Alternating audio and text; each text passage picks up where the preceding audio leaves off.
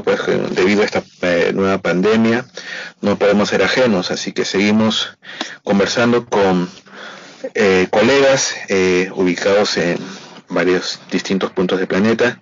En esta oportunidad nos acompaña el doctor Leonardo Gálvez, eh, egresado de la Universidad Nacional Mayor de San Marcos, egresado de la Universidad de Colorado y actualmente en Nuevo México. un gusto, doctor. Muy buenas tardes. Hola Aldo, ¿cómo estás? Un saludo a todos tus oyentes.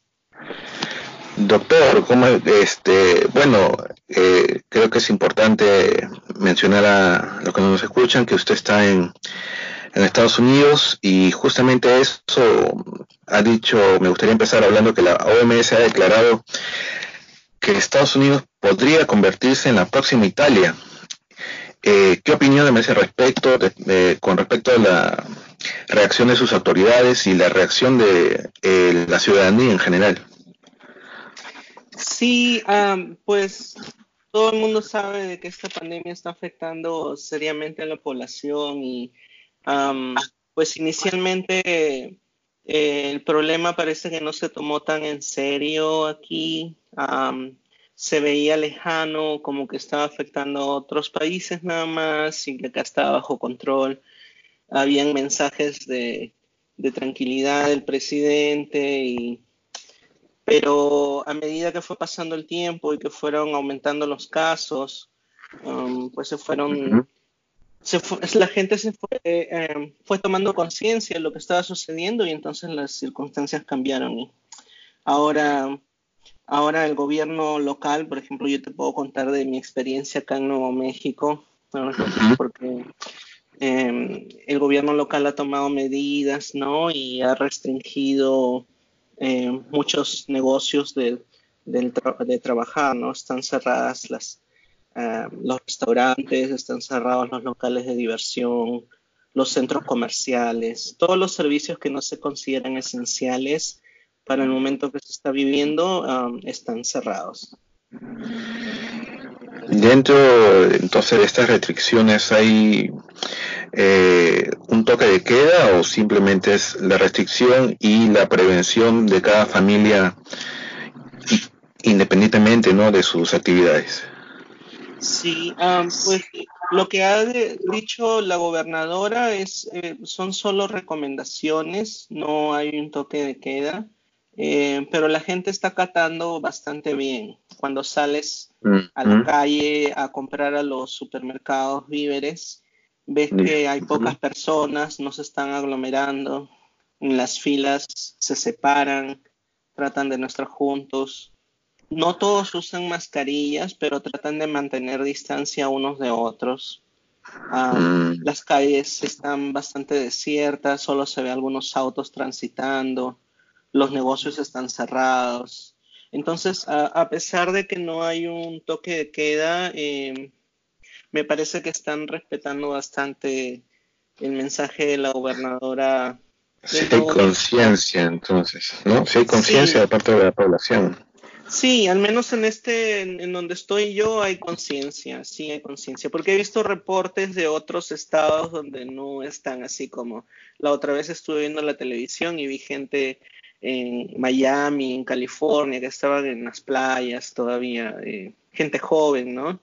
como si estuvieran de vacaciones y pues la verdad no estoy seguro muy bien de la situación en otros estados, pero al menos aquí en Nuevo México sí se está respetando bastante las sugerencias de la gobernadora.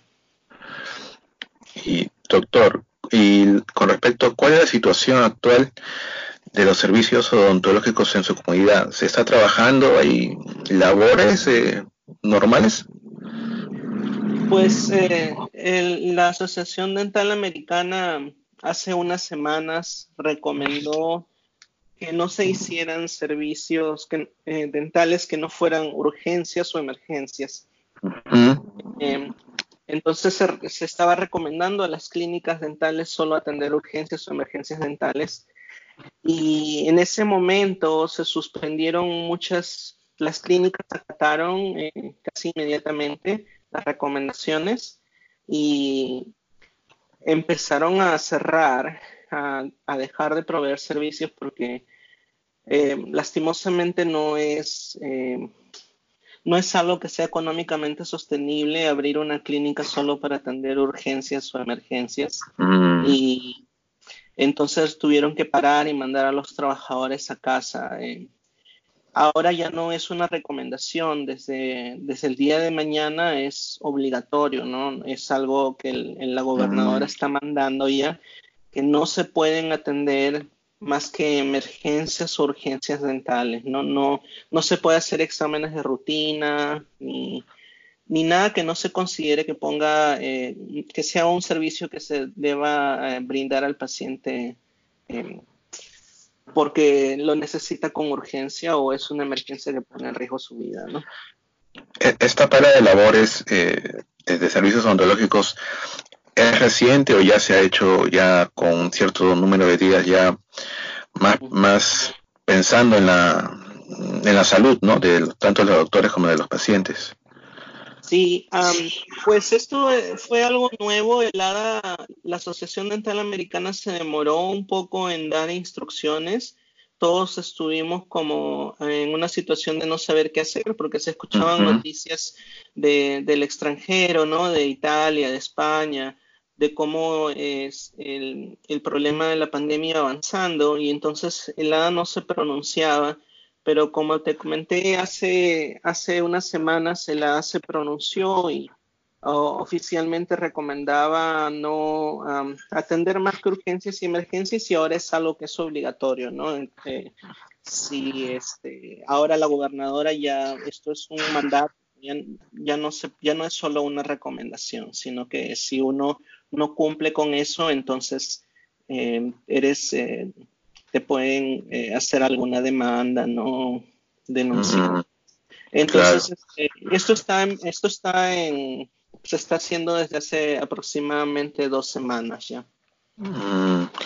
Es, es, la responsabilidad de nosotros como miembros de la salud, creo, eh, tomarlo, ¿no? La debida eh, seriedad con lo que con lo que está pasando, ¿no? Más debido a que nosotros trabajamos con fluidos y contaminar al paciente o contaminar a nosotros es prácticamente muy sencillo, ¿no? Así es, es, este, por, la, por las razones que tú estabas diciendo y, y además por la falta de, de equipos de protección, ¿no? Eh, mm. Hay escasez de, guantes, de mascarillas y, los médicos que están trabajando en los hospitales pues eh, necesitan esto con, urgencia. Y pues eh, ahora también justo recién la gobernadora emitió un comunicado pidiendo que las clínicas le, le entreguen, ¿no? cualquier ayuda que pueda, sí, que puedan tener estas clínicas del stock que tengan de, guantes y mascarillas y cualquier equipo de protección para eh, personal de salud. Para personal, claro, de manera de apoyarlos. Y dentro de esa comunidad, ¿ya se han reportado casos de infectados? ¿Hay... Sí, sí, dentro de, en la, en la ciudad, esta ciudad donde yo soy se llama Las Cruces. Eh, y acá se han reportado aproximadamente eh, cinco casos, eh, pero y en total en el estado eh, al día de hoy van 124 más o menos. pero los números este, van aumentando con cada día que pasa. Realmente terrible e incierto y lo que más me desconcierta, bueno, como latinoamericanos, es ver que la potencia que es Estados Unidos, ¿no? Y en temas de salud que siempre ha sido, conocemos que ha sido muy rígido, eh, tal vez no haber, no estar aplicando, tal vez esta mm, cuarentena necesaria, me parece, eh, tal vez por algunos eh, criterios tal vez económicos. Sí, pues acá se escuchan he escuchado el mensaje del gobernador de, Texas, porque cada estado es independiente, pues, tiene bastante independencia y, entonces eh, ellos pueden determinar algunas cosas en sus estados sin necesidad de que el presidente necesariamente las apruebe.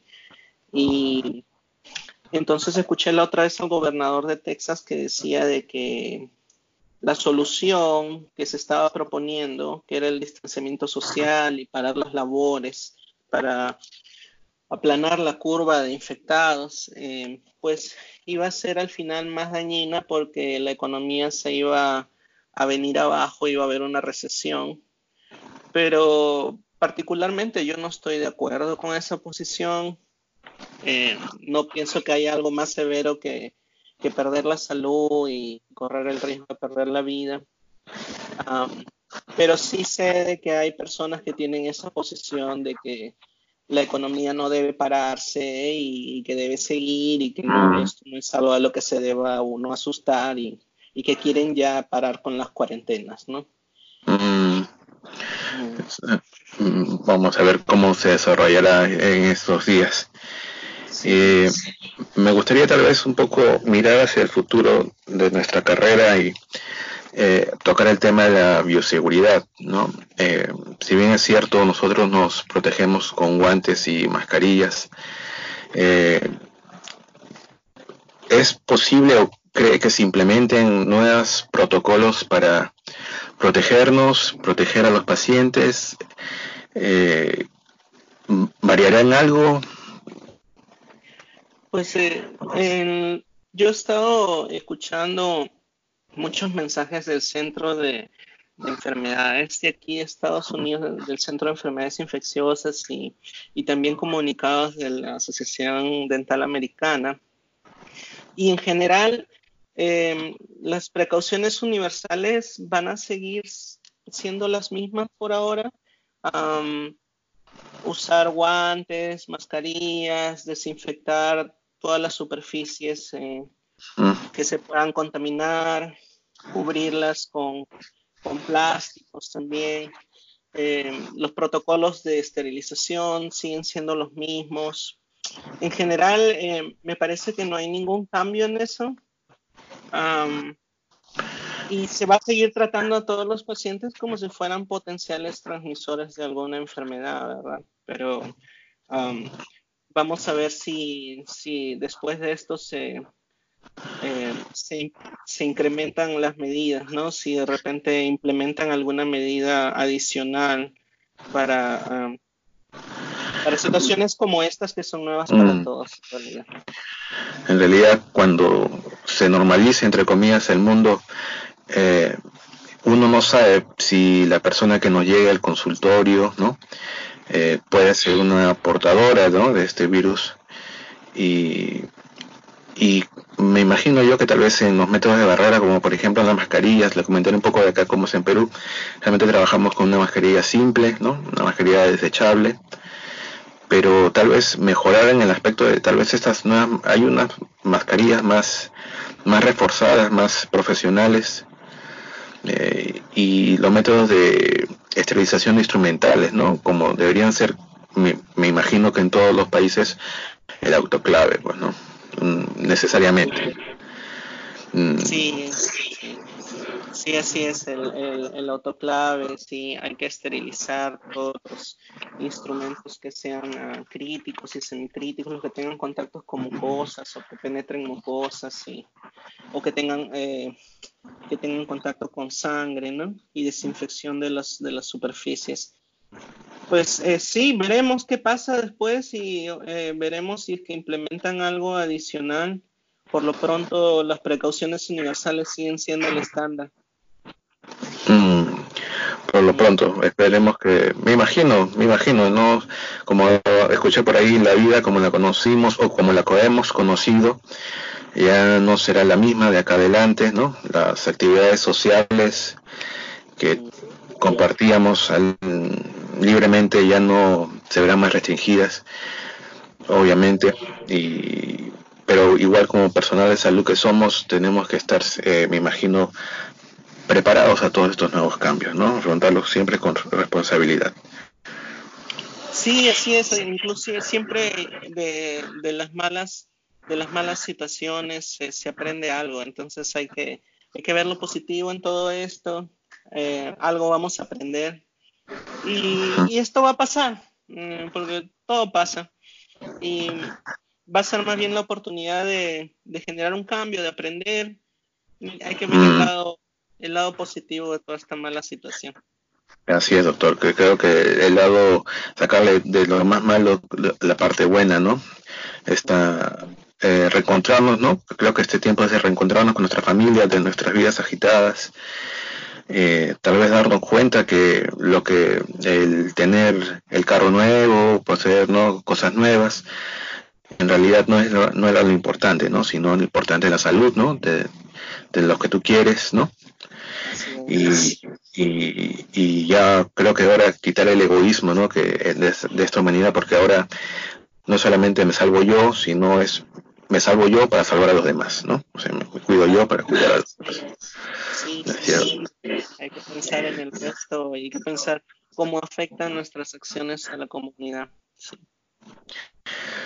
Muy bien, doctor. Eh, le agradezco mucho por su tiempo. Eh, espero contactarlo más adelante cuando ya ha superado muchas cosas para poder eh, hablar con usted sobre actualidad, actualidad ontológica, nuevas cosas que podemos aprender y bueno, desearle eh, lo mejor. Muchas gracias,